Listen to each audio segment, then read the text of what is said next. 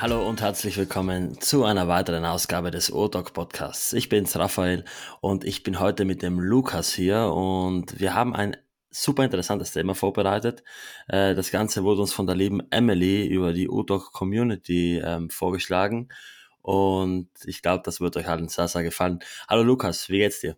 Hallo Raf, schön, dass wir mal wieder zusammen aufnehmen. Äh, freut mich sehr und auch das Thema finde ich sehr interessant, weil ich glaube, das ist was, was ja, vielleicht mehrere, mehr Leute beschäftigt, als man vielleicht so glaubt und vor allem halt auch, was ja uns auf unserem ganzen Weg des Uhrensammelns oder der Uhrenleidenschaft sehr, sehr mitgeprägt hat.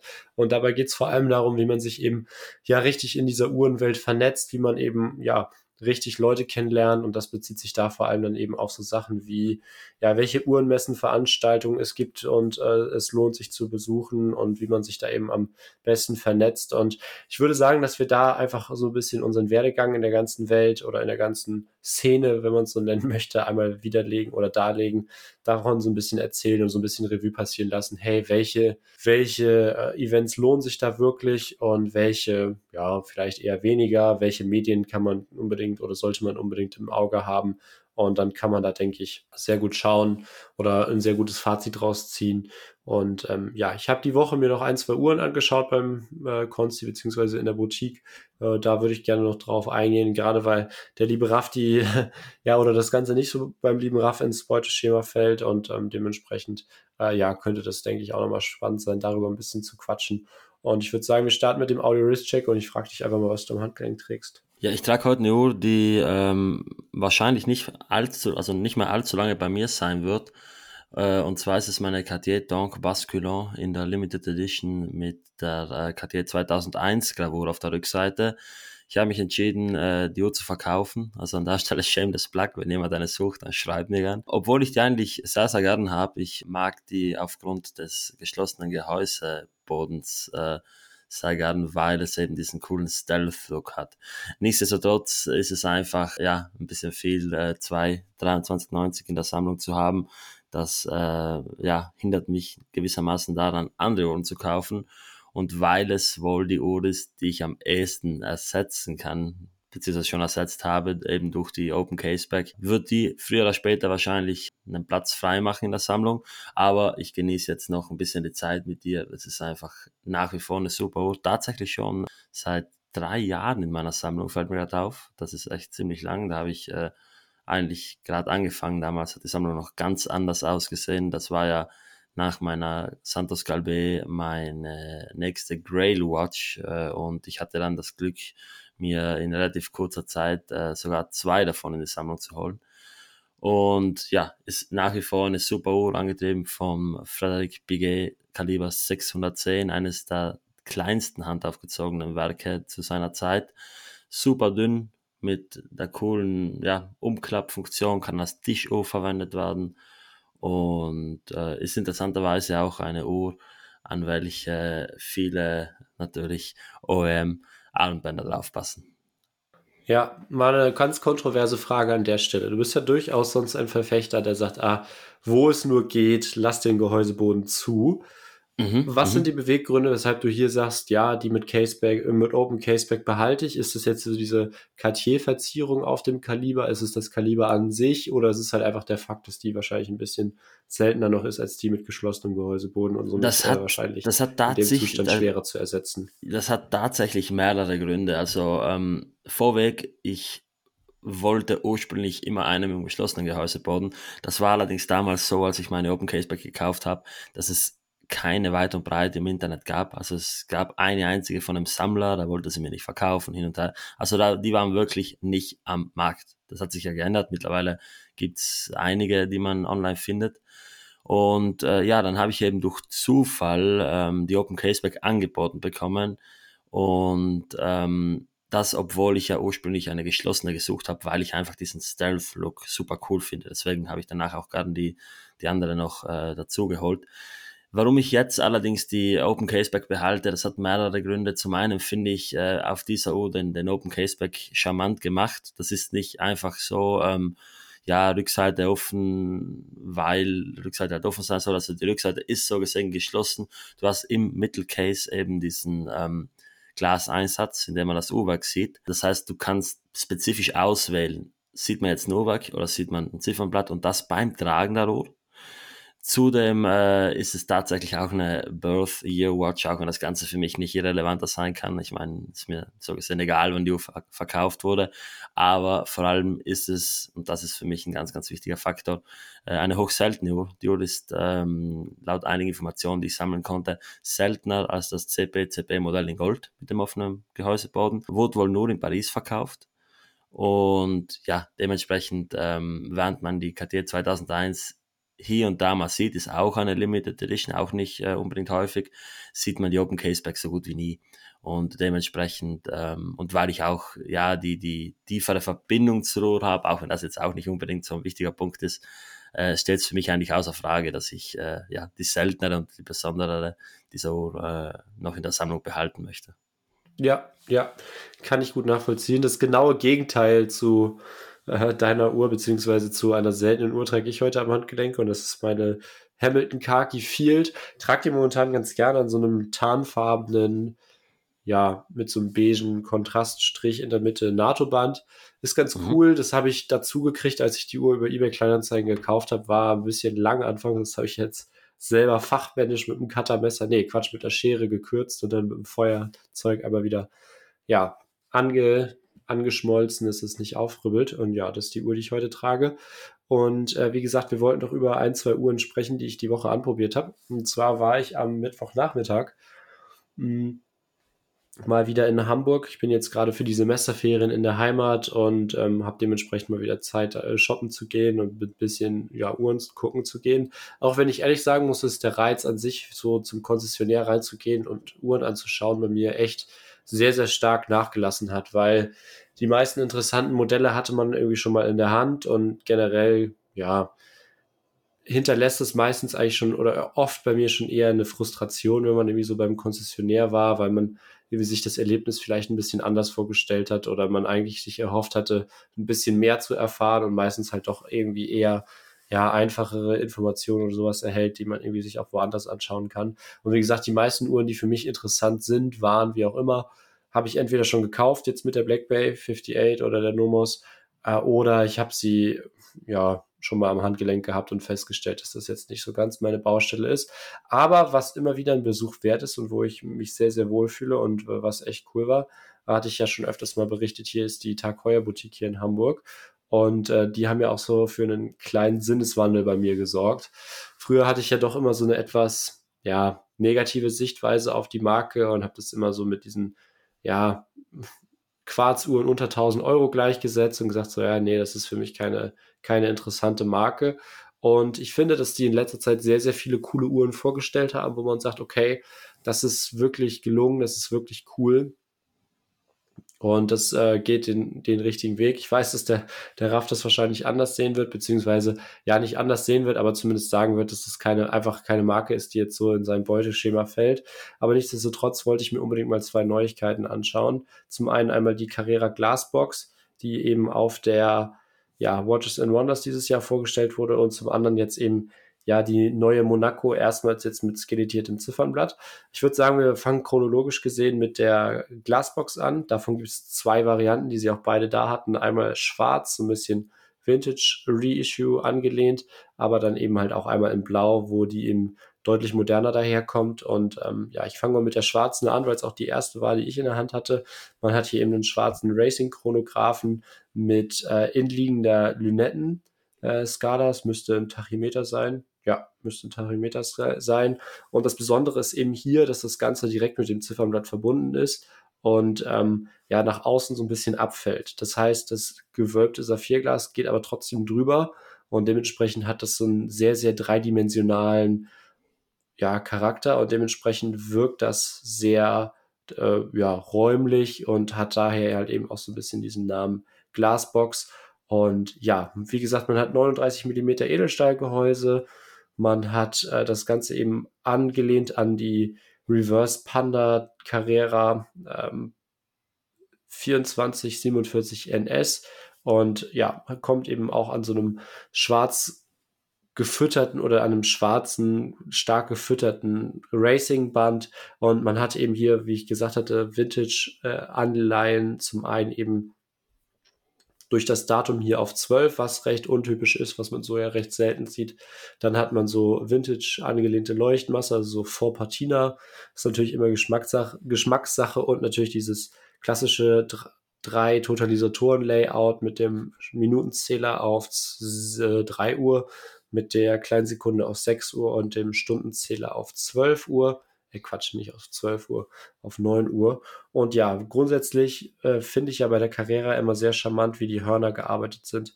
Normalerweise kennt man das ja, dass die nur so nach außen abfallen. Bei der Carrera fallen sie auch noch zum Band hin ab, was dem Gehäuse auch echt nochmal schöne Facetten gibt.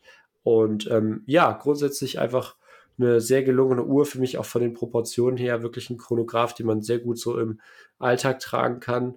Und ähm, einfach von der Größe für die meisten Handgelenke passend und genau das, was ja ich äh, wirklich schön finde bei Tag Heuer und was, was mir da gefällt.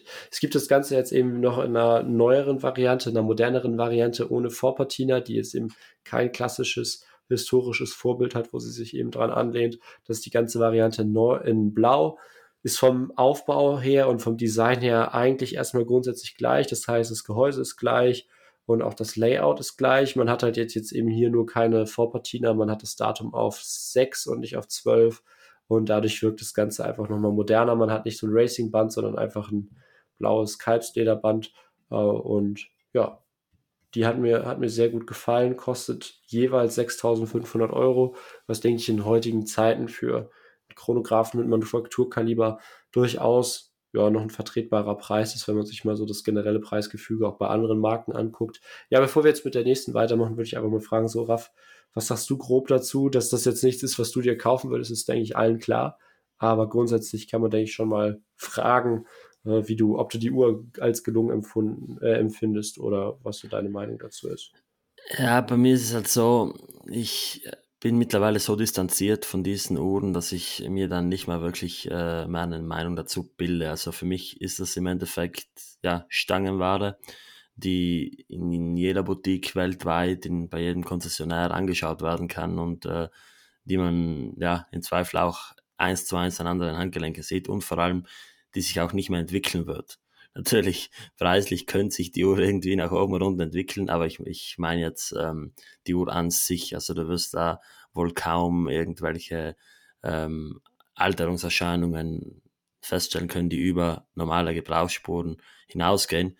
Und dementsprechend, ja, so gesehen habe ich mit der Uhr beim besten Willen nichts zu tun. Also ich, ich das wäre jetzt weder eine Uhr, die ich jemandem empfehlen würde, äh, noch ist es eine Uhr, mit der ich mich jetzt im Detail auseinandergesetzt habe. Dementsprechend ja. glaube ich, bin ich da einfach der falsche Ansprechpartner. Ich vergleiche so, wie wenn du jetzt, keine Ahnung, ist vielleicht ein bisschen extrem, aber wenn du jetzt einen Autoliebhaber irgendwie von einem Boot überzeugen willst, ja, okay, das wird man vielleicht noch hinkriegen. Aber ähm, ja, du weißt schon, was ich meine. Also ich kann mir vorstellen, dass es natürlich an sich qualitative Uhren sind, äh, da wird es bestimmt nichts zu beanstanden geben. Aber für mich persönlich ist es einfach nicht Teil meiner Wahrnehmung. Ja, kann ich, kann ich gut nachvollziehen. Da spreche ich, glaube ich, dann äh, in irgendeiner anderen Folge nochmal mit dem Chris drüber. Ich glaube, da. Da wird dir da sicher Fehler zu sagen können. Da habe ich gar keine Zweifel dran da finde ich, da finde ich dann eher einen Abnehmer dafür. Aber grundsätzlich äh, finde ich schon, dass das, ein, dass das ein, ein, schönes, gelungenes Konzept in dem Fall war und auch wirklich eine Uhr, die mir am Handgelenk sehr gut gefallen hat.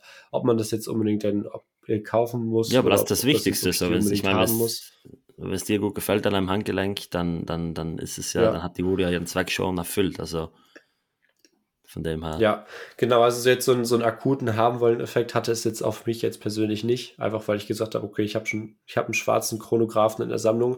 Das brauche ich jetzt erstmal nicht nochmal. Auch wenn das natürlich äh, eine komplett andere Uhr ist. Aber so vom, von der Denkweise her war das erstmal mein Ansatz. Aber gut, äh, sicherlich eine, eine sehr, sehr schöne Uhr und ähm, hat, mir, hat mir gut gefallen. Als nächstes wurde jetzt ja vor kurzem vorgestellt äh, die Monaco mit Titangehäuse und äh, skelettiertem Ziffernblatt.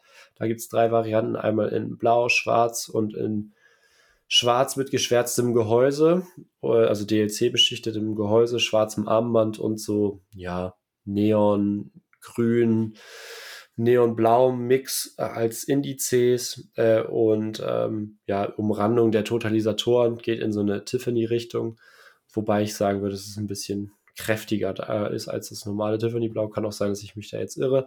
Und das Coole ist eben hier, wir haben in allen Fällen so sandgestrahlte, matte oder perlgestrahlte, matte Titangehäuse, was ja schon ja, mal ganz cool ist und mal eine Abwechslung. Und ähm, dementsprechend, ja, wirkt die Uhr in meinen Augen auch nicht ganz so klobig. War jetzt zumindest meine Empfindung, dass sie ein bisschen eleganter wirkt oder ein bisschen zurückgenommener wirkt als jetzt die normalen Monaco-Modelle, weil oft war das irgendwie nicht so mein Fall. Ähm, und habe ich da eben oft gesagt, dass, ach nee, das brauche ich jetzt nicht unbedingt am Handgelenk. Und ja, man hat eben auch hier das klassische Layout, man hat dann eben kleine Sekunde auf 6 Uhr, Stundenzähler auf 9 Uhr und die, die Minutenzähler auf der 3.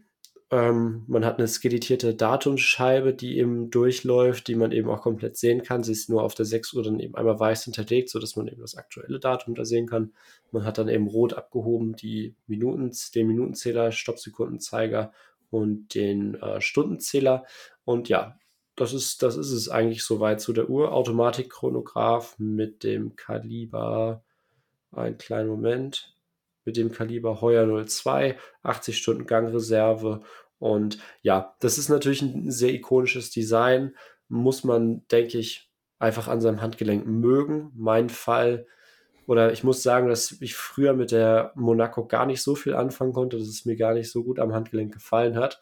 Wobei ich jetzt echt sagen muss, dass die Variante echt schon sehr, sehr cool ist. Und ein Detail, was mich immer wieder begeistert bei, bei Heuer oder bei Tag Heuer jetzt, waren wirklich die Fallschließen an den Leder- und Kautschukbändern, weil man hat so eine Fallschließe beziehungsweise auch Bänder, die nicht über dieses klassische Lochsystem funktionieren, wo man dann eben in der Größe doch schon recht vorgegeben ist, sondern halt eben so ein ja, so ein Gleitmechanismus, wo im Prinzip das Band nur eingeklemmt wird in der Schließe und dementsprechend kann man das halt eben stufenlos verstellen. Und das ist halt wirklich sehr, sehr cool, weil ich ja doch hin und wieder mal Probleme mit Leder und auch Stahlbändern habe, äh, die jetzt eben über nicht solcherlei Feinverstellung verfügen, dass ich die nicht zu 100% an mein Handgelenk anpassen kann. Und da sind solche Mechanismen dann wirklich immer ein Segen und was, was ich mir wirklich bei anderen ja, Marken auch wünschen würde. Ja, auch sehr, sehr cool. Jetzt auch wieder nichts unbedingt, was ich jetzt sofort in der Sammlung haben muss, aber was mich auf jeden Fall begeistert hat am Handgelenk. Und ja, wenn ihr mal irgendwie Interesse an den Uhren habt, schaut mal in der Boutique hier in Hamburg vorbei. Finde die Leute da super, super nett. Finde es immer wieder schön, da mal vorbeizuschauen und einfach sich Uhren anzugucken und ein bisschen zu quatschen. Und ja, schaut euch die Uhren mal an. Kann ich nur empfehlen, da mal Eindrücke zu sammeln und ähm, ja, da auf jeden Fall mal vorbeischauen, wenn ihr mal in der Nähe seid. Das klingt doch gut. Ja, äh, Lukas, wir haben uns heute hier zusammengefunden. Das klingt jetzt sehr hochgestochen, aber äh, nein, wir haben heute hier die Aufnahme ähm, gemeinsam geplant mit einem ganz speziellen Thema. Ihr habt es schon gelesen, äh, deswegen so spannend ist es jetzt äh, vielleicht nicht mehr, aber wir möchten. Wir haben es am Anfang der Episode auch schon gesagt. Stimmt, stimmt. ähm, ja, wir möchten euch heute mal so ein bisschen äh, eine kleine Einführung geben, ein paar Tipps, ein paar ähm, Anregungen, Ideen, wie man sich in diesem Hobby vernetzen kann. Und äh, dass das Ganze gefruchtet hat, das äh, seht ihr ja nicht zuletzt auch äh, daran, dass ihr jetzt gerade diese Episode hören könnt, denn ob ihr es glaubt oder nicht, aber der O-Doc ist auch aus so einer ähm, ja, Vernetzung entstanden, die tatsächlich äh, ja komplett sich im digitalen Raum abgespielt hat. Also ähm, wir haben uns alle ja noch nicht so oft gesehen. Äh, du und Chris äh, habt euch schon ein bisschen öfter gesehen, aber äh, sowohl dich als auch Chris habe ich bislang nur einmal äh, im echten Leben sehen können. Und dann doch nicht mal zusammen.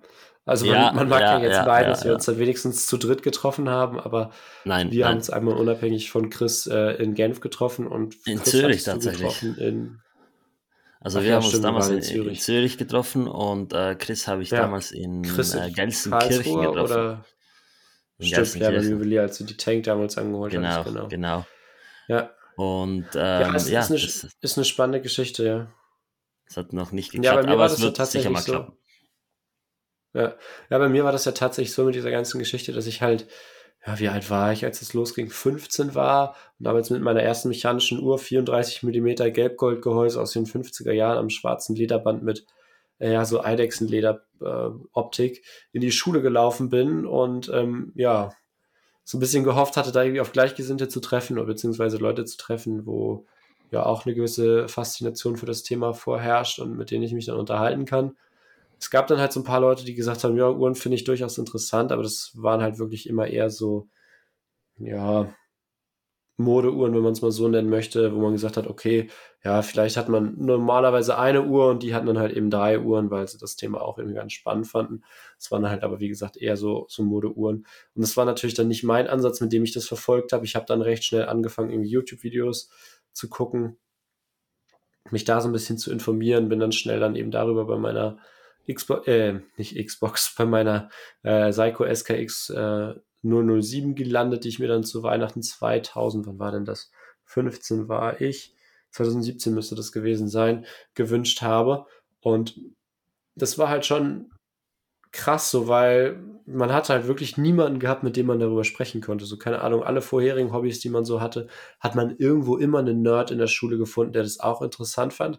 Aber in dem Fall war das halt wirklich einfach so, ja, die Reaktion auf die eben beschriebene Uhr von meinem Großvater war halt einfach, ah ja, welche Oma hast du denn überfallen? Welche Damenuhr hast du denn da geklaut?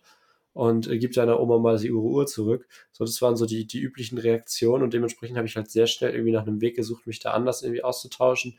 Das erste waren dann irgendwie so Kommentare bei YouTube, wo man dann irgendwie Fragen zu den Uhren, die da vorgestellt wurden, gestellt hat. Und ähm, ja, ich weiß nicht, ob man auch irgendwie mal ins Urforum reingeschaut hat, beziehungsweise ja, da hat mir dann irgendwie schnell so ein bisschen der Ehrgeiz gefehlt, weil ich bei, weil mir das alles irgendwie ein bisschen zu verschachtelt war, schon viel zu tief in der Materie drin und ich gefühlt, wenn ich da irgendwie einen Beitrag gelesen habe, erstmal zehn Kommentare hätte schreiben müssen, weil ich irgendwie ja die ganzen Sachen nicht verstanden habe. Ich würde aber grundsätzlich sagen, jetzt um die Frage einmal einmal abzukürzen, wenn du es in die Urtalk-Community geschafft hast und da schon mal einen Themenvorschlag geschrieben hast. Und ähm, ja, dementsprechend mal gehen wir mal davon aus, dass du Podcast-Hörer hier bist ähm, und sich auch irgendwie mal in der Community austauscht oder zumindest mitliest, dann bist du schon viel, viel weiter als wir am Anfang. Weil bei mir ging es halt wirklich dann mit 15 los, dass ich mir irgendwie im Januar, Februar 2018 dann einen Instagram-Account erstellt habe und dann eben gesagt habe, so ja, da poste ich dann mal irgendwie ein, zwei Bilder von Uhren und kann dann da irgendwie mich mal drüber austauschen und irgendwie mich mit Gleichgesinnten vernetzen. Und da gab es dann wirklich so ein paar Leute, mit denen ich heute dann irgendwie teilweise noch Kontakt habe, die dann da sehr, sehr prägend waren. Vor allem eben im Watch Out Germany, die ich dann vor, ja, vor ein paar Monaten dann oder vor einem halben Jahr ist es mittlerweile schon her oder acht Monate endlich dann mal persönlich in Frankfurt treffen konnte dem man sich dann da jahrelang ausgetauscht hat oder immer mal wieder ausgetauscht hat. Und dementsprechend war Instagram da für mich so der erste Schritt, weil damals war dieses Thema auch noch nicht so groß, würde ich sagen. Also mittlerweile gibt es ja, gut, vielleicht liegt es auch einfach daran, dass man tiefer in der Materie drin ist, aber ich würde schon sagen, dass die Anzahl der Leute, die Bilder von ihren Uhren auf Instagram posten, schon erheblich zugenommen hat und dementsprechend halt da auch einfach die Anlauffläche, sich mit Leuten auszutauschen. Also ich erlebe das sowieso so oder so einfach, ja, im Alltag immer mal wieder, dass man halt sowohl irgendwie private Accounts hat, die einen anschreiben und Fragen haben zu irgendwelchen Uhren oder ja, zu Uhren, die man vielleicht auch in der Sammlung hat oder so weiter und so fort, aber halt eben auch von Leuten, die halt wirklich aktiv ihre Uhren auf Instagram posten. Und ich denke, das bietet halt einfach die, den Vorteil, wenn man halt selber irgendwie Bilder von seinen Uhren postet. Da geht es jetzt gar nicht mehr darum, dass man da irgendwie so, keine Ahnung, Bilder in höchster Qualität posten muss, wie es jetzt irgendwie der Raff zum Beispiel macht, sondern es kann halt auch mit ganz einfachen, unbearbeiteten Wristshots losgehen, wie es bei mir jetzt zum Beispiel der Fall ist. Und halt einfach dadurch dann so ein bisschen, ja, blöd gesagt, Angriffsfläche oder beziehungsweise die Möglichkeit bieten, dass andere Leute auch auf einen zukommen und halt einfach schreiben, ah ja, guck mal, die und die Uhr habe ich bei dir gesehen, wie trägt sich die, wie hat sie dir gefallen, wie bist du dazu gekommen, bla bla bla. Und je individueller die Uhren werden, desto tiefgründiger werden natürlich auch die Gespräche. Also wenn ihr halt jetzt irgendwie nur Bilder der einschlägigen Stahlsportmodelle postet, ja, ich weiß jetzt nicht, ich glaube, da gibt es dann nicht so viele Möglichkeiten, sich da irgendwie groß drüber auszutauschen, weil alles, was es da halt irgendwie zu gibt, äh, schon, so, schon vielfach gesagt wurde oder man vielfach nachlesen kann. Aber gerade wenn es dann eben um speziellere Uhren gibt, da kann der Raff gleich auch nochmal was zu sagen, die man vielleicht so nicht an jeder Ecke sieht, beziehungsweise so dann halt eben auch, ja, vielleicht auch nicht so viele Informationen zu findet, weil die sich eben irgendwie nur, nur in einschlägigen Fachbüchern oder sowas finden, ist das auf jeden Fall eine großartige Möglichkeit, da dann eben die Leute mal anzuschreiben und nach den Geschichten dahinter zu fragen. Und das war jetzt so mein, mein, erster, mein erster Eindruck zu diesem Thema. meine erste Herangehensweise an das Thema, äh, wie ich da eben auch zugekommen bin. Und ähm, ja, bei mir waren halt wirklich die Modelle, zu denen ich jetzt so am meisten gefragt wurde, um da irgendwie mal so ein bisschen Referenz zu nennen, wirklich halt irgendwie die Nomos Club Campus tatsächlich, weil das halt auch einfach eine Uhr ist, die bei mir sehr lange sehr präsent ist oder war, wie auch immer, und dementsprechend halt einfach viele Leute angezogen hat. Das ist eine Uhr, mit der mich hier im Podcast vielleicht auch viele assoziieren und gesagt wird so, ja, das ist die Uhr, für die Lukas ein bisschen steht oder ähm, das ist die Uhr, mit der wir Lukas irgendwie am besten kennen. Und dementsprechend ist es halt auch einfach vom Preisgefüge was, was viele junge Zuhörer oder Leute, die eben da auch auf Instagram unterwegs sind, interessiert und halt einfach sagen, hey, das ist eine Uhr, die ich mir auch bei mir in der Sammlung vorstellen könnte. Wie zufrieden bist du denn mit der Uhr? Und das sind jetzt so meine Erfahrungswerte zusammen mit der IWC, weil das halt auch irgendwie was ist, wo die Leute dann gefragt haben, hey, wieso hast du dich für die und nicht für eine moderne entschieden? Und ähm, ja, das sind so meine Erfahrungen bis jetzt zu dem Thema auf Instagram. Ja, cool. Bei mir war es tatsächlich ähm, gewissermaßen ähnlich, würde ich sagen. Ähm, ich habe auch damals, als ich angefangen habe zu sammeln, ähm, ja, mir so ein bisschen Gedanken gemacht, äh, nicht mal unbedingt mich auszutauschen, aber in erster Linie habe ich eine Art und Weise gesucht, meine Uhrensammlung zu katalogisieren. Da dachte ich mir, why not? Äh, warum mache ich jetzt nicht einfach einen, einen Instagram-Channel auf und poste die Fotos da rein? Das ist im Endeffekt ja ein ja, relativ, ich will jetzt nicht sicher sagen, aber es ist halt ein, ein Speicher, wo man seine Bilder mal auf, auf unbestimmte Zeit äh, haben kann, dass die jetzt nicht irgendwie abhanden kommen. Und das habe ich dann so gemacht und ich musste relativ schnell feststellen, dass sich einige Leute bei mir melden und äh, mir Fragen zu den Uhren stellen, Kommentare unter meinen Bildern erlassen. Das, obwohl ich wirklich nur grottige, also wirklich grottige Bilder mit meinem OnePlus äh, 2 damals noch gemacht habe. Und ja, dann ging das immer weiter. Ich habe angefangen, ähm, mal so ein bisschen artistischere Bilder zu machen. Und das ist jetzt in eine ziemlich extreme Richtung abgedriftet, wo wirklich äh, ja, jeder Shot äh, mehr oder weniger perfekt sein muss. Zeit immer schön auf äh, fast 10 nach 10, Sekundenzeiger unten zwischen 25 und 35, Datum auf 30 und so weiter äh, ganz schöner Aufwand, aber es ist natürlich ein super Mittel gewesen, um sich zu vernetzen. Äh, allerdings nicht nur, es gab dann auch noch ähm, eben äh, eine, eine Chatgruppe, in die ich eingeladen wurde. Das muss im November 2019 gewesen sein. Ich erinnere mich noch genau, dass ich damals in der Uni gewesen bin, dass ich äh, da eingeladen wurde. Und das war tatsächlich auch das erste Mal, dass wir beide miteinander Kontakt hatten, Lukas.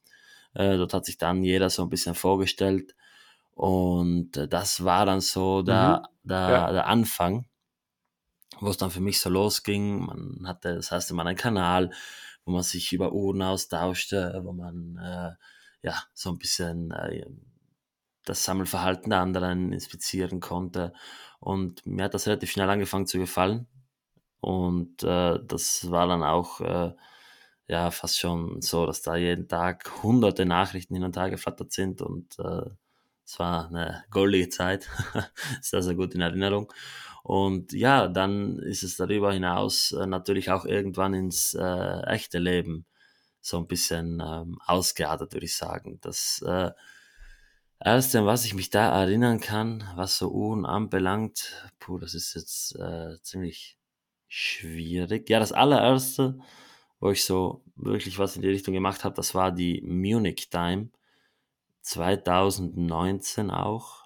Ich weiß nicht, das war im Oktober, glaube ich. Und da bin ich tatsächlich mit meiner damaligen Freundin nach München gefahren, auf die Munich Time. Da war lange vertreten und Grand Psycho und noch ein paar andere Marken. Das war im Bayerischen Hof in München. Und ja, das war das erste Mal, wo ich mal so ein bisschen ja, andere Uhrenliebhaber sehen und treffen konnte. Also jetzt habe ich dort jetzt nicht, niemanden bewusst getroffen, aber es war schon eine ganz, ganz äh, interessante Atmosphäre. Und von da weg ging es dann eigentlich nur noch weiter. Also es gab dann eben auch mal ein Treffen mit den Jungs aus dieser ähm, Telegram-Gruppe. Das war damals, als ich äh, meine Tank abgeholt habe in Gelsenkirchen. Da haben wir uns dann danach noch getroffen.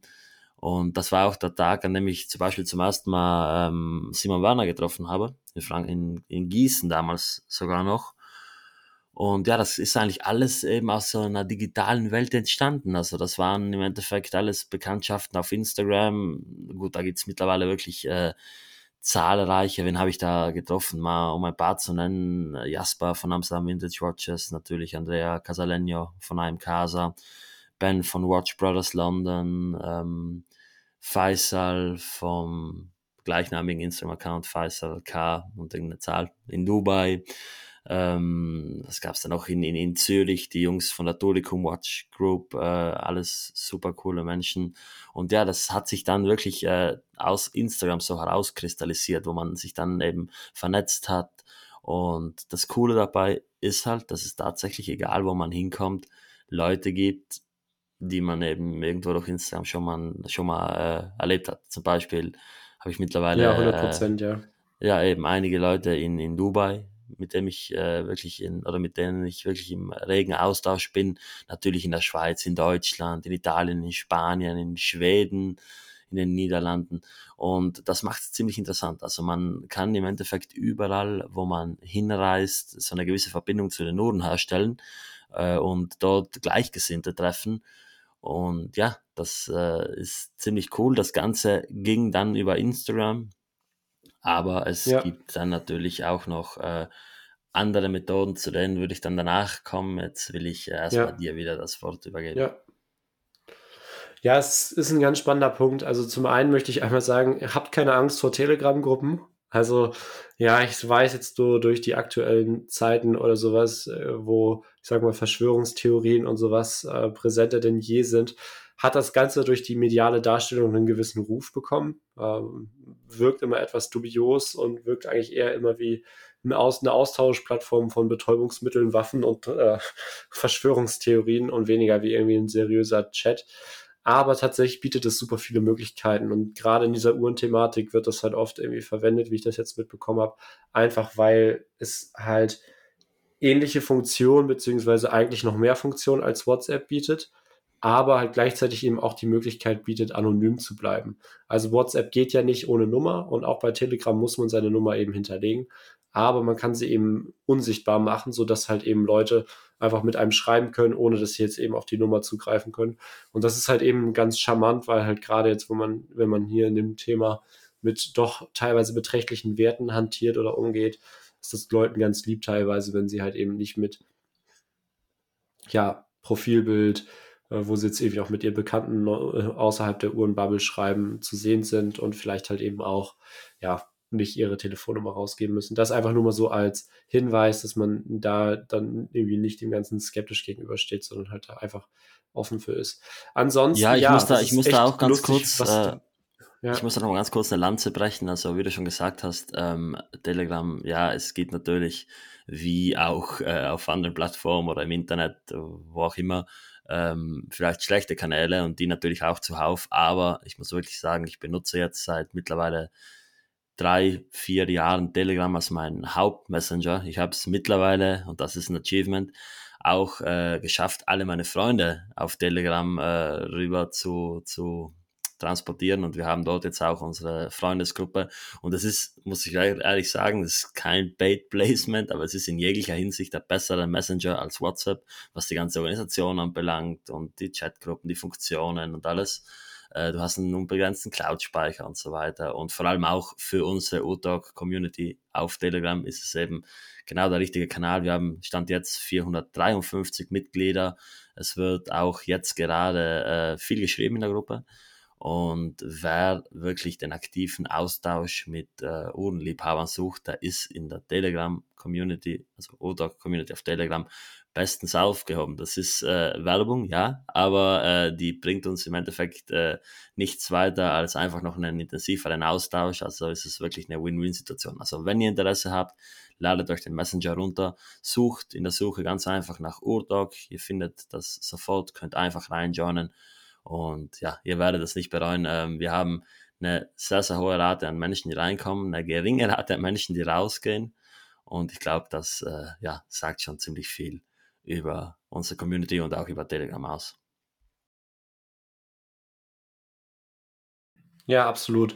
Aber was ich nochmal eingehe, worauf ich nochmal eingehen wollte, gerade am Anfang ist mir das oder echt aufgefallen, wie klein diese ganze Welt halt wirklich war. Weil ich erinnere mich noch, ich bin irgendwie mal über eBay Kleinanzeigen mit dem Simon von Werner Watches ins Gespräch gekommen, über Uhren, haben dann irgendwie Nummern ausgetauscht und da war ich in diesen ganzen Gruppen noch nicht drin. Und ich habe bei dem armen Jungen noch nie was gekauft, aber habe den immer genervt mit meinen Fragen. Und wir haben da minutenlange Memos hin und her geschickt.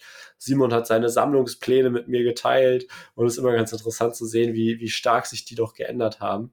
Und ähm, wie, wie stark sich das dann doch alles verändert hat. Und ja, von dem tatsächlich was ge gedacht war, abgeweicht ist oder abgewichen ist. Ähm, und man trifft sich dann irgendwo immer wieder. Also so wie gesagt, ich war erst in einer größeren Chatgruppe drin, das war dann irgendwie nicht so ganz das, das ja, für mich optimale, äh, weil ja, ging nicht so wirklich um das, was mich interessiert hat, waren zu viele Leute, zu polarisierend oder beziehungsweise nicht zu polarisierend, aber zu meinungsverschieden und teilweise auch einfach von den Charakteren her viel zu verschieden, dass es da wirklich immer, ja, teilweise nicht ganz so unangenehme Diskussionen gab. Aber daraus entstanden ist dann halt eben diese kleinere Gruppe, in der ich dann den Raff auch eben als erstes kennengelernt habe. Und das war halt wirklich, das war halt wirklich cool, da dann eben drin zu sein, da dann eben mit den Leuten sich halt viel, viel besser kennenzulernen und äh, da dann eben so ein bisschen seine kleine Peer Group, sage ich mal, anzulegen und halt wirklich Leute, ja, ich würde sagen, mittlerweile schon freundschaftlich auch eher kennenzulernen und ähm, eben auch mal über Themen zu reden, die nichts mit Uhren zu tun haben. Weil wenn wir jetzt irgendwelche Get-togethers machen in dieser Gruppe, äh, ist es halt wirklich sehr, sehr intim und privat, um es mal so zu sagen. Und man redet dann halt irgendwie auch eben über ganz andere Themen. Und das ist halt schon sehr, sehr cool. Und das würde ich euch halt auf jeden Fall auch empfehlen, zu sagen, ja, sucht euch dann eben wie wirklich mit der Zeit Leute, mit denen ihr euch auch privat gut versteht, dass man nicht immer nur über Uhren reden muss, sondern halt auch einfach mal irgendwie so sich unterhalten kann. Und ähm, ja, die Uhrenwelt ist immer sehr, sehr klein. Man trifft irgendwie immer irgendwo Leute, die man irgendwo anders schon mal getroffen hat. Und das macht es halt irgendwie auch interessant. Und ich würde sagen, da kommt man halt irgendwie auch zu dem nächsten Punkt, äh, ganze Thema Events und so weiter. Ich glaube, da kannst du, dadurch, dass du viel näher an Genf dran bist, fast noch mehr zu sagen. Gerade weil du ja auch in, in Italien mit einem Casa, mit dem Andrea schon einige Events mal hattest. Was ist da so deine Empfehlung? Wie kommt man da rein? Wie ja, im Endeffekt kann man, oder wie kommt man da rein? Ist Netzwerken auch da wieder das wichtigste Thema. Wenn man halt viele Leute auf äh, sozialen Netzwerken oder Chatgruppen kennt, ist die Wahrscheinlichkeit, dass man da zu Events eingeladen wird, halt auch viel, viel größer. Und dementsprechend, ähm, ja. Also ich glaube, was ganz wichtig ist, ist einfach, dass man seine Leidenschaft teilt und äh, das auch offen zeigt. Also ähm, ich muss feststellen, oder ich, ich konnte feststellen, dass die Uhren-Community im äh, Wesentlichen ja extrem offen gegenüber allem ist. Solange es jetzt nicht irgendwie Fake-Uhren sind oder so. Aber es macht keinen Unterschied, ob du mit einer Seiko irgendwo hinkommst, mit einer Casio, mit einer Patek, Absolut mit nicht, einer nee. Nomos, mit einer Cartier, egal was. Also ähm, im Endeffekt kann, das ist wahrscheinlich auch ein bisschen das, das, das Schöne an dieser Szene, äh, kann der, der Casio-Träger sich mit dem Patek, ewiger Kalenderträger, perfekt über Uhren unterhalten, äh, wenngleich es vielleicht in anderen Domänen nicht unbedingt der Fall ist, weil die ganzen einzelnen Gruppen einfach nochmal so ein bisschen in sich äh, äh, ja, stärker abgetrennt sind. Also wie gesagt, in der Uhrenwelt, wenn du eine starke Leidenschaft für das Thema hast und die gerne teilen würdest, dann bieten sich dir unfassbar viele Möglichkeiten und dementsprechend, ähm, ja, kann man da immer die Augen offen halten, um jetzt hier mal ein paar Tipps zu geben. Ähm, es gibt tatsächlich sehr, sehr viele Events. Also ähm, wenn du auf Instagram dich vernetzt, ja, vielleicht vorweg schon mal, also wenn das Thema dich wirklich interessiert und du dich vernetzen willst, dann ist es meiner Meinung nach sehr ratsam, dir einen Instagram-Account anzulegen. Klar wird das Thema auch auf Reddit, Facebook und irgendwelchen neuartigen Plattformen wahrscheinlich äh, diskutiert werden, aber meiner Meinung nach ist Instagram, und natürlich, das ist jetzt der Blick aus dieser Bubble heraus, äh, ist Instagram einfach eine hervorragende Plattform. Ähm, es ist mehr oder minder das Who is Who der Umwelt dort vertreten. Und ja, wenn du dir einen Instagram-Account machst, dann wirst du relativ schnell in den Austausch mit anderen Personen kommen. Da kommt es jetzt nicht darauf an, ob du großartig eine Uhrensammlung hast oder ob du großartig fotografieren kannst. Es reicht, wenn du hier und da mal, keine Ahnung, einen Wristshot postest. Du musst auch gar nichts posten. Also, äh, sofern du in den Austausch mit anderen trittst, ja, reicht das schon. Und ich, ich schätze das auch sehr. Ich bekomme jeden Tag wirklich Dutzende äh, neue Nachrichten, wo mir Leute schreiben, um, um Hilfe bitten, äh, mir Uhren zeigen wollen, mir Uhren anbieten, mir Uhren abkaufen wollen. Das ist wirklich ein interessanter Austausch in jeglicher Hinsicht. Ja, und wenn du genau. diesen Punkt mal, also wenn du diesen Punkt mal gegangen bist, dann wirst du auch feststellen, dass es gar nicht mal schwierig ist, sich irgendwie mit Leuten zu treffen, ähm, das ist natürlich äh, eine gewisse Vorsicht geboten. Also äh, das muss ich jetzt dazu sagen. Seid euch bei der Sache dann einfach äh, sicher, dass alles passt. Und ja, darüber hinaus gibt es dann auch immer wieder Events, zu denen man äh, eingeladen wird oder sich einladen kann, unter Anführungszeichen.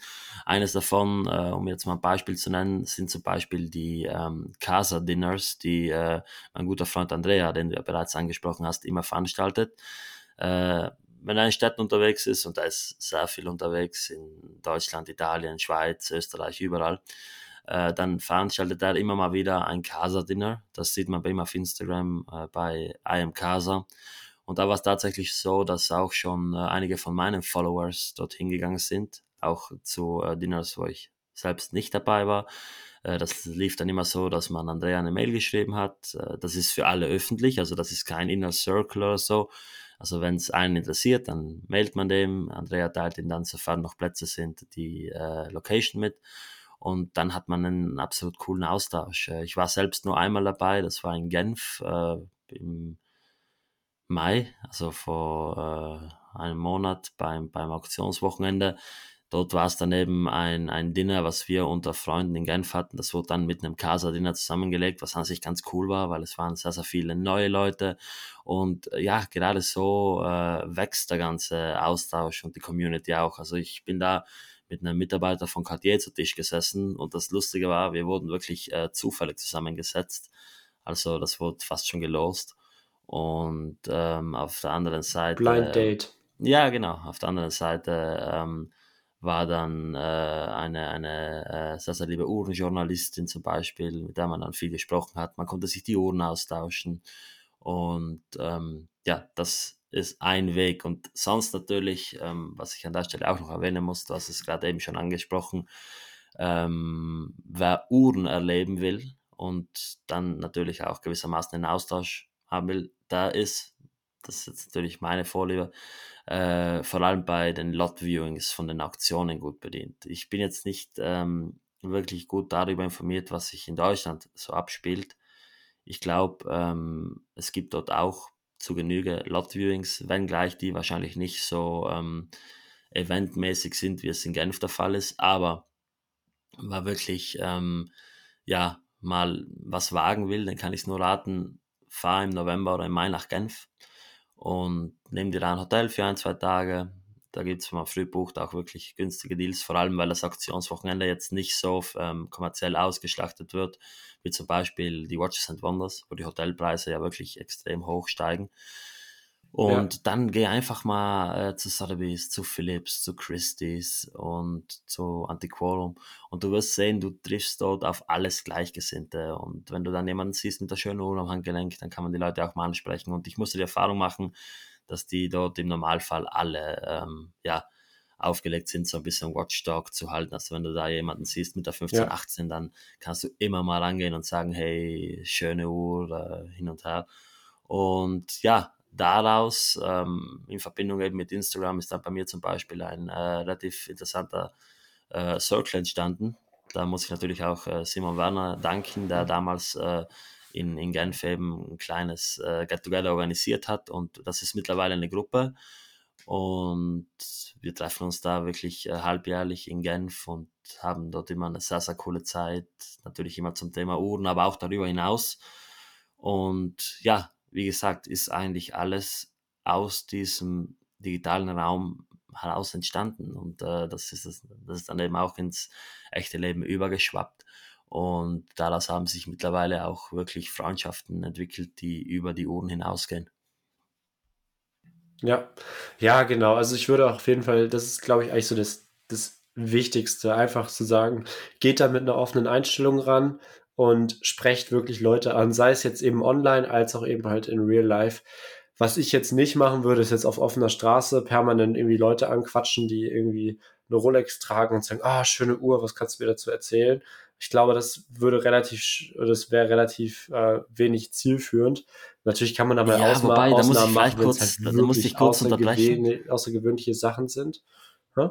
Ja, da muss ich kurz unterbrechen, äh, was da auch mal gewesen ist. Also ich verstehe schon, mit einer Rolex äh, ist es wahrscheinlich so, dass du ähm, manchmal jemanden treffst oder, oder im Normalfall jemanden ansprechen könntest, der nicht unbedingt tief im Game drin ist, sage ich mal. Aber es war bei uns tatsächlich so, dass wir in Genf, äh, was hat so gesehen, auch so ein bisschen das, das Epizentrum eben dieser Uhrenwelt ist, äh, auf der Straße einen Wristjob gemacht haben und dann kam ein, ein ja, irgendein älterer Herr zu uns ran und meinte, oh, welche Uhren habt ihr da? Und dann hat er uns äh, auch sein Uhr gezeigt, er hat eine alte El Primero getragen und wir haben dann gemeinsam ein Foto gemacht und also dort, vor allem in Genf, ist der Austausch natürlich schon immens, vor allem, ja. weil man eben auch die Chance hat, in so genau. Boutiquen zu gehen wie die Mad Gallery und so weiter. Ja, also da würde ich, das ganze Thema würde ich auch da nochmal aus dem, was ich gesagt habe, ausklammern. Aber ich glaube, wenn, wenn, wir sind uns da einig, wenn wir jetzt wir in Hamburg oder so oder in irgendeiner anderen Großstadt rumlaufen und jemanden mit einer mit einem recht weit verbreiteten Stahlmodell ansprechen, ist die Wahrscheinlichkeit, dass wir da auf einen wirklichen Uhrenenthusiasten treffen, meistens nicht so groß. Und ich glaube, das führt auch eher zu einer unangenehmen Situation, gerade weil dieses ganze Überfall- und Raubthema recht präsent ist. Wenn man dann halt zu jemandem hingeht und sagt, ah, schöne Uhr hast du da, äh, weiß ich nicht, ob das unbedingt so den Effekt hat, den man sich wünscht. Deswegen würde ich das eher so bei so Events machen und so weiter und so fort. In Deutschland, was ich noch sagen wollte, gibt es auf jeden Fall immer die Watchtime in Hamburg und in Düsseldorf meines Wissens nach. Da sind jetzt meistens nicht die ganz, ganz großen Marken, sondern vor allem irgendwie eher kleinere Marken aus der Schweiz und Deutschland, aber eben teilweise auch Händler. Und generell geht es ja auch da eher darum, dann coole Leute kennenzulernen, vielleicht irgendwie auf eine Afterparty oder sowas mitzugehen und halt einfach sich zu vernetzen, auszutauschen und so weiter und so fort ja, wir haben jetzt hier recht viel gequatscht, äh, über unsere Erfahrungen gesprochen und so weiter und so fort. Nichtsdestotrotz wäre es da natürlich dann auch cool, mal von euch zu hören, wie ihr das ganze Thema so angegangen seid, ob das ähnlich jetzt wie bei uns war, dass man da irgendwie mit Instagram angefangen hat und darüber so den Weg gegangen ist. Ein Weg, über den wir jetzt hier irgendwie noch nicht so viel gesprochen haben, war ja auch dieser ganze Bereich Urforum. Ich glaube, da sind wir beide jetzt nicht unbedingt so die richtige Generation für, da wirklich aktiv in den Austausch zu treten. Ich glaube, du bist noch viel, viel akt oder deutlich aktiver da als ich. Mich hat es am Anfang halt einfach persönlich ein bisschen überfordert, dass ich da, ja, dass das schon sehr, sehr tiefgreifend teilweise war und dementsprechend mich als absoluten Neuling einfach überfordert hat. Dementsprechend äh, konnte ich mich da nicht so aktiv irgendwie an Diskussionen und sowas beteiligen. Und durch den zunehmenden Austausch über andere Medien wurde das dann darüber auch irgendwie immer so ein bisschen ja, obsolet bei mir. Aber ansonsten ist auch das sicherlich eine, eine sehr, sehr gute Möglichkeit, wenn das so dieses, dieses Forum oder dieses, dieses Medium-Forum einfach so ein bisschen mehr eurer, eurem Interesse oder eurer, wie, eurer, ja, wie, wie mag man das jetzt nennen, so eurem eurer Art und Weise der Kommunikation entspricht. Das ist, denke ich, auch was, was einfach einen sehr, sehr breiten Austausch in super viele Nischen auch ermöglicht. Deswegen wird das auf jeden Fall auch auf dem Schirm haben, gerade wenn man irgendwie nach bestimmten Sachen sucht, irgendwie Teile für eine Uhr oder sowas oder eine Uhr ganz speziell oder sowas ist das, denke ich, auch was, wo man sich mal umschauen kann. Ansonsten Events, haben wir da noch irgendwas vergessen? Hm, ja, Watches and Wonders ist natürlich auch irgendwie immer so ein Thema.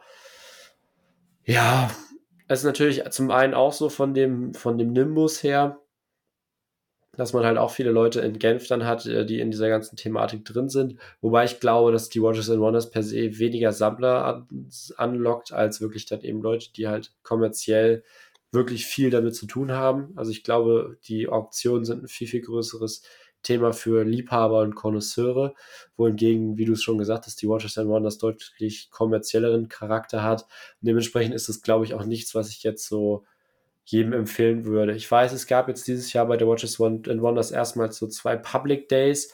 Ich weiß jetzt nicht, äh, wie das war. Ich habe noch von niemandem gehört, der da halt wirklich so als Public-Besucher da war. Aber grundsätzlich wäre das jetzt. Ich glaube, das ist mehr oder weniger Window Shopping. Also äh, ich, ich, ich, war ja selbst ja, auf genau. der, ich war ja selbst auf der Basel World, vielleicht ganz kurz, 2019 auf der letzten. Und ich muss sagen, es war cool, das Ganze mal zu sehen. Das war ja auch äh, so gesehen mein erstes, äh, das war wirklich so mein, mein erstes äh, Event mit Uhren. Bin ich damals mit meinem Vater hin. Es war natürlich ganz interessant, mal die ganzen Uhren in echt zu sehen und äh, hin und her. Aber es hat sich äh, so gesehen, ja, semi gelohnt. Ich meine, ich hatte, ich hatte äh, damals Pressepässe, äh, durch das habe ich mir den Eintritt theoretisch sparen können. Leider nicht, weil ich nicht wusste, dass man mit Pressepässen kostenlos reinkommt. Habe ich dann dennoch 80 Euro für die Tickets geblecht. Ähm, aber ja. es war im Endeffekt, ja, du gehst halt durch eine schöne Halle mit schönen Blumen und schaust dir die Uhren durchs Schaufenster an. Ich glaube, damals hatte nur Oris einen Stand, wo man die Uhren auch anfassen ja. konnte. Und dementsprechend, ja, wie du schon sagst, sind da wahrscheinlich einfach äh, die, die ganzen Vintage-Lovers, glaube ich, die sind da nicht dabei. Oder die ganzen Pre-Owned-Lovers, weil, oder zum großen Teil nicht dabei. Bei den Auktionen hast du aber sowohl die Leute, die auf äh, moderne als auch auf Vintage schon stehen, weil du hast halt auch alles. Du hast äh, ja. von einer brandneuen ja. Tiffany Nautilus über eine Paul Newman Daytona alles und kannst die Uhren dann dementsprechend halt auch alle ans Handgelenk ja. äh, packen und ohne Probleme anfassen. Das ist es. Ja. Ja, genau, diese, diese großen Messen, das sind halt auch einfach mal B2B-Messen, wo es halt wirklich eigentlich darum geht, okay, der Händler XY kommt zum, zur Marke, sieht die Neuheiten mal und sagt dann, okay, davon nehmen wir jetzt 50 Stück oder was weiß ich, kommt ja auf den Händler an.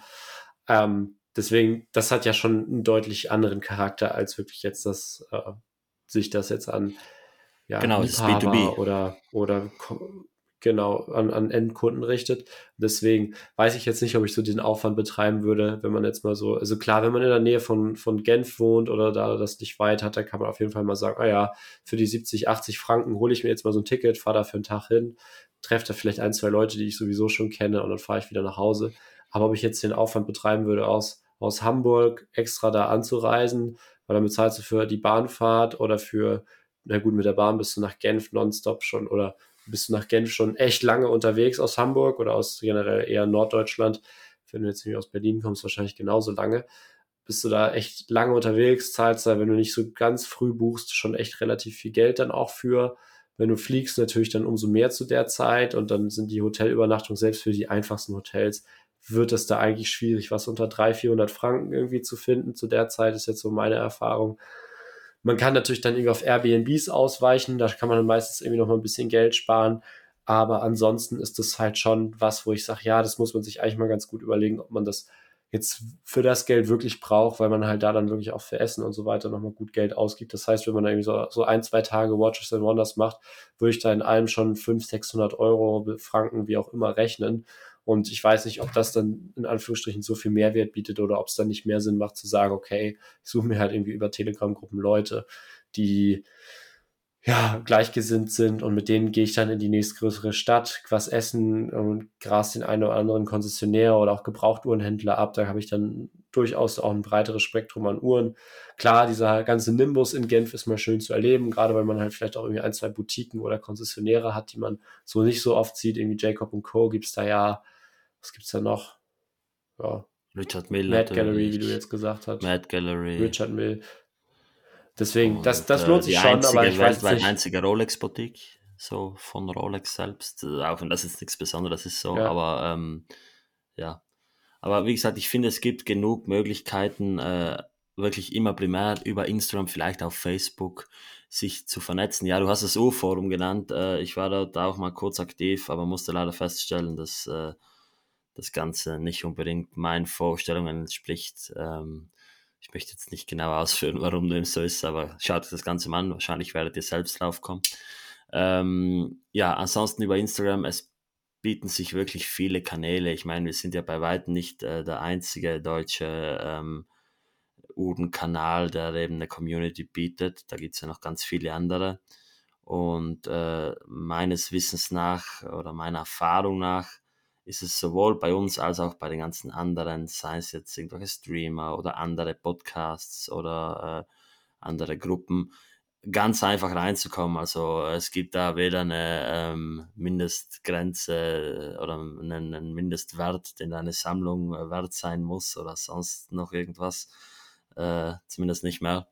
Und dementsprechend einfach mal anschreiben. Ihr findet die Kanäle ganz einfach und sonst ja. äh, seid ihr bei uns immer herzlich äh, ja, willkommen.